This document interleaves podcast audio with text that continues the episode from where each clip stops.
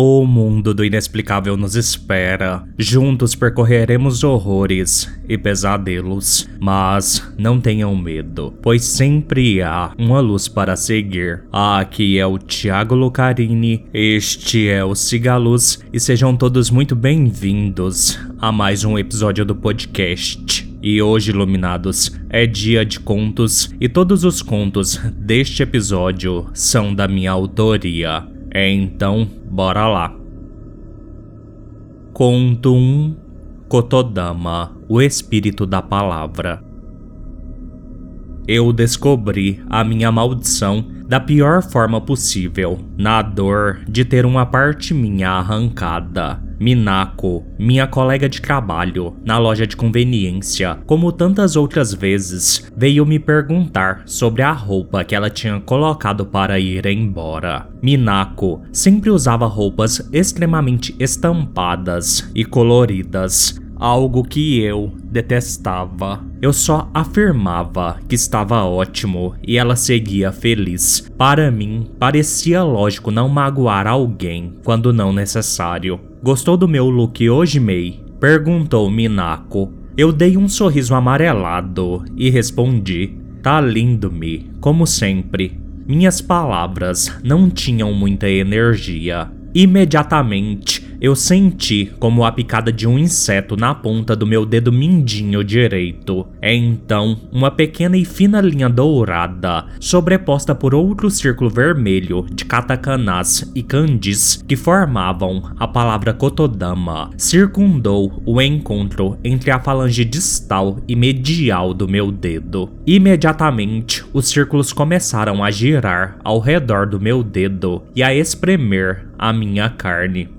Mei, o que é isso? perguntou Minako, assustada. Eu não sei, mas tá doendo muito. Me ajuda-me. Naquele momento inesperado, nenhuma de nós teve qualquer reação. As linhas giraram, espremendo o meu dedo, cortando a minha carne. Quando o sangue brotou na pele, uma voz desconhecida, mas imperativa, soou dentro da minha cabeça. Diga a verdade. Que verdade? Eu questionei para o nada. Minako me observava assustada. Diga a verdade, May. Repetiu a voz. Eu comecei a chorar de dor, sem entender nada do que estava acontecendo. Então, a voz começou uma contagem regressiva de 5 para 1, um, e quando a voz terminou a regressiva, as linhas girantes no meu dedo giraram ainda mais rápido e deceparam a ponta do meu dedo com um corte rápido e limpo. Eu berrei de dor. Sangue voou por todo o balcão da loja de conveniência. Eu, chocada, olhava o cotoco do meu dedo esguichar. Foi então que eu desmaiei. Acordei no hospital com a mão toda enfaixada. Toquei o meu dedo mindinho, que faltava um pedaço. Meus olhos se encheram de lágrimas, apesar de eu não estar sentindo dor naquele momento. O tempo passou e eu fiquei intrigada com aquele acontecimento bizarro. Os médicos que me atenderam, assim como eu, não sabiam dizer o que havia acontecido comigo, mas que eu não era exceção. Alguns casos similares de amputações invisíveis haviam acontecido nas últimas semanas. Comecei a pesquisar online sobre o assunto e encontrei um vídeo viral de um garoto que tinha tido dois dedos da mão esquerda amputados de uma só vez. Ele fez o vídeo ainda no leito de hospital, visivelmente abatido. Ele dizia: do nada, apareceram duas linhas em volta de cada um dos meus dedos, uma era dourada e a outra por cima era a palavra Kotodama. Elas apareceram logo depois de um amigo ter me perguntado se eu ia ao aniversário dele e eu ter inventado uma desculpa qualquer para não ir. A seguir, uma voz surgiu na minha cabeça, ordenando que eu dissesse a verdade. Como eu não entendi a situação, eu me calei e então os meus dedos indicador e médio foram decepados por aquelas linhas malditas.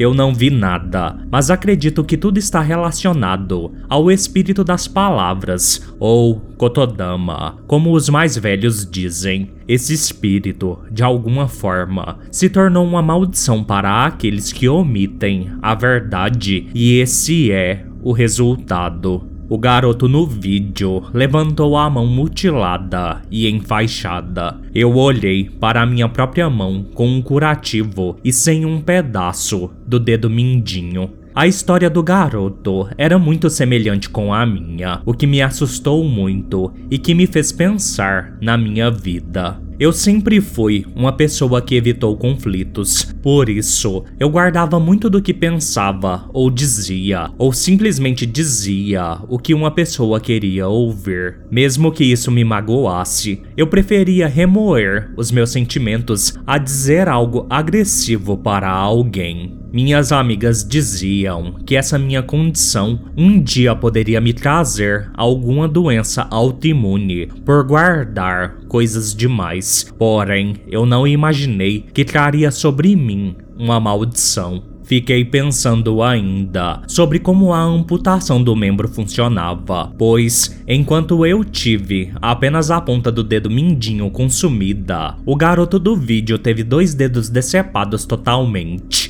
Cheguei à conclusão que tudo se devia ao peso daquilo que omitíamos. Quanto mais leve a mentira, menor a parte arrancada, e quanto maior a mentira, maior o pedaço a ser levado. Era bem óbvio, na verdade. A Kotodama nos obrigava a machucar os outros com nossas palavras, e se não fizéssemos isso, nós seríamos os machucados, na verdade, mutilados. Eu continuei procurando sobre o assunto. Ninguém nunca viu uma personificação da Kotodama. Acredito que ela é um ser, assim como Deus, completamente invisível e totalmente presente. Certo dia, eu estava de folga do trabalho. Mamãe havia feito o típico almoço de domingo. Meu irmão mais velho tinha ido almoçar conosco. Papai já era falecido. Foi então que meu irmão perguntou: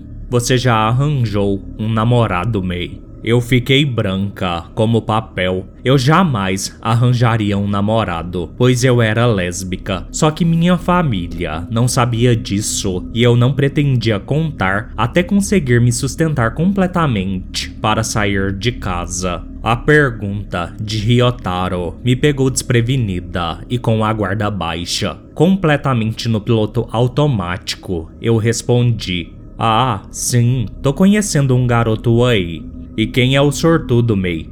Perguntou Ryotaro animado. Eu não consegui responder, pois ao redor do meu pulso esquerdo surgiram novamente aquelas linhas da maldição que giravam. Automaticamente, aquilo começou a dilacerar a minha pele. Que porra é essa, Mei? Questionou meu irmão assustado. A voz da Kotodama surgiu. Diga a verdade, May.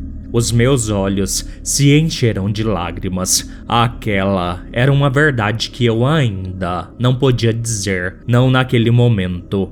Diga a verdade, May.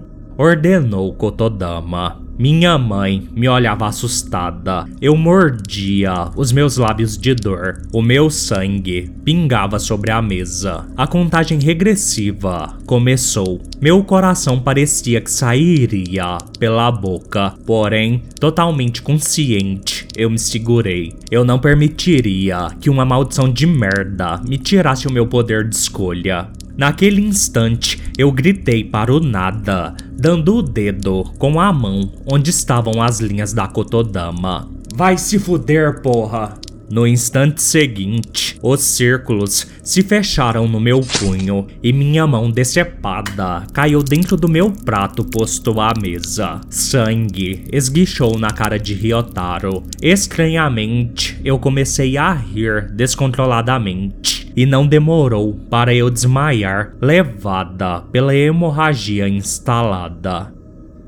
Aviso: Iluminados, o próximo conto é um daqueles em que eu trabalho o terror mesclado com questões sexuais. Então, se você não gosta de conteúdo sexual, palavras de baixo escalão e uma certa putaria controlada, por assim dizer, para aqueles que sobreviveram aos contos pornografia e horror e prazer, tá de boa. E se você é uma das pessoas que vai deixar este episódio neste momento, nós nos vemos em um próximo episódio. Todos devidamente avisados, seguindo. Último conto: Rainha de Paus. Aquela seria apenas mais uma noite comum para Victor. Finalmente, ele realizaria o seu fetiche, algo que ele tanto aguardava. Porém, primeiro, o homem teve que trabalhar sobre alguns impulsos perigosos em sua mente antes de seguir em frente parou seu carro na esquina. Ali havia uma bela travesti morena. O seu cabelo comprido ia até a bunda. Bunda que, por sinal, era grande, empinada e redondinha. A travesti possuía peitos igualmente grandes e o seu rosto era uma perfeição de feminilidade. Vitor notou que ela era bem mais alta que ele. Rapidamente, o homem combinou o programa. Pagaria o que fosse preciso para realizar todas as suas fantasias naquela noite. A travesti o informou que o seu nome era Virginia. Victor achou a coincidência dos nomes começarem com a letra V um bom sinal. O homem disse a Virginia que queria contratar uma mulher cis também para a brincadeirinha. Então, Victor dirigiu para a rua de baixo, onde encontrou uma belíssima loira chamada Fernanda. Logo, estava tudo fechado com as garotas. Victor rumou para um motel de luxo. Sua respiração estava acelerada. Pelo retrovisor interno, ele olhava para as duas garotas de programa e uma ereção começou a despontar dentro de sua cueca.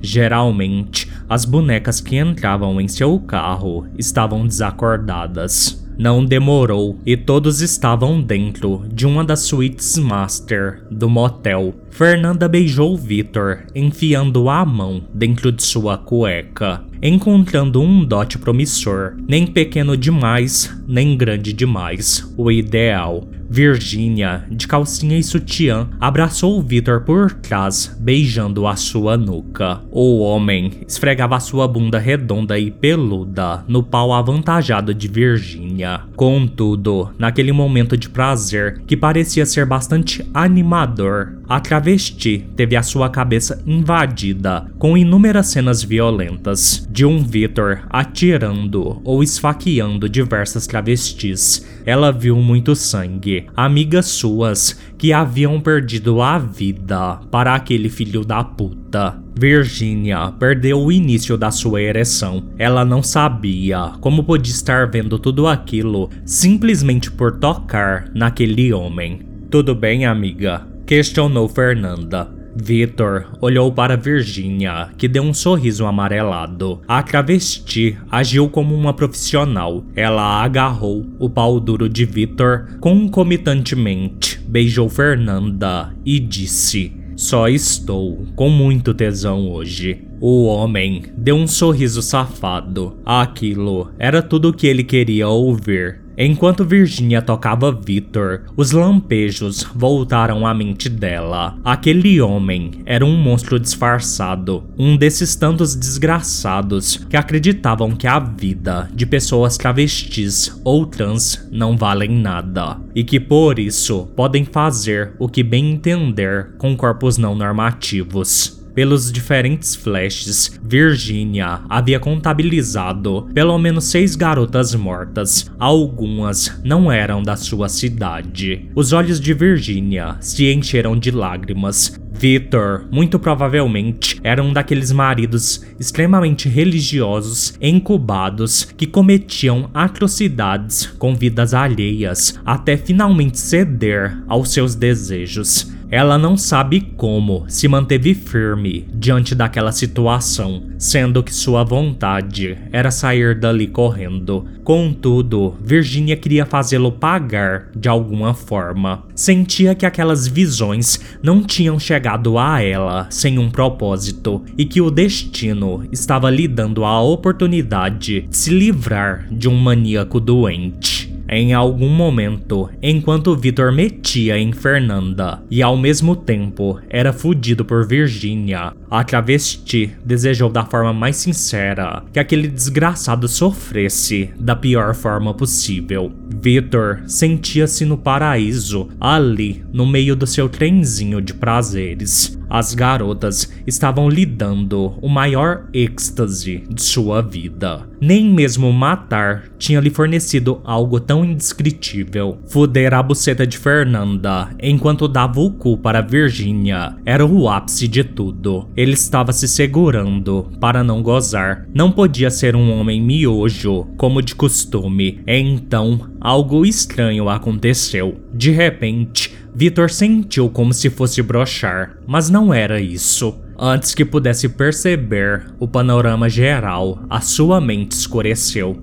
O que aconteceu com ele? Cadê a porra do pau dele? Disse Fernanda, desesperada. Virginia olhava a cena, sem reação. Victor estava desmaiado na cama e entre as suas pernas havia um vazio, como num boneco de plástico. Nem mesmo o canal da uretra existia mais. O homem estava totalmente liso. Virginia, entre os seus pedidos de justiça e as estocadas que dava no rabo daquele desgraçado, sentiu quando de alguma forma inexplicável o seu corpo absorveu o pau de Victor num processo de osmose sobrenatural. Aquela era uma punição digna. Virginia encarou Fernanda. Mana, Vamos embora daqui. Este homem é um assassino. Eu não sei como isso aconteceu, mas ele merece o inferno em vida por tudo o que fez. A mulher e a travesti saíram do motel, deixando o homem para trás. Horas depois, Vitor acordou sem perceber de imediato a sua situação. Porém, quando se deu conta, ele berrou, feito um louco. Victor não entendia como podia estar sem o seu pau daquela forma. Era bizarro, como ele não sentia nenhuma dor. Contudo, logo isso mudaria. Com o avançar das horas, Victor sentiu sua barriga explodir com a necessidade de ir ao banheiro, mas sem lugar para sair, a urina foi se acumulando em sua bexiga. Ele maneirou na quantidade de líquidos, o que não adiantou muito. O homem rodou a cidade feito louco à procura de Virginia e Fernanda. Ele queria matar as duas, fazê-las pagar pelo que tinham feito a ele. No quarto dia, a barriga de Victor estava estufada devido à retenção de líquidos. Desde o primeiro dia, os seus rins doíam como o um inferno, até que o homem ficou em sua casa, imóvel, de tanta dor. Em algum momento, o homem teve falha renal e morreu inundado na mais pura dor. Virginia passou quase um mês sem ir para a rua com medo de encontrar aquele lunático. Quando soube da sua morte, sentiu um alívio tremendo. Ela não entendeu e ainda não entende tudo o que aconteceu, mas sabia que suas orações tinham sido atendidas. Ela, sozinha, riu satisfeita e pediu a Deus que se outro homem como aquele caísse em suas mãos, que as visões voltassem e lhe mostrassem a verdade, e então ela roubaria o pau deles para que tivessem uma morte lenta e agonizante para pagarem por todo o mal que fizeram e sempre acreditaram que sairiam ilesos.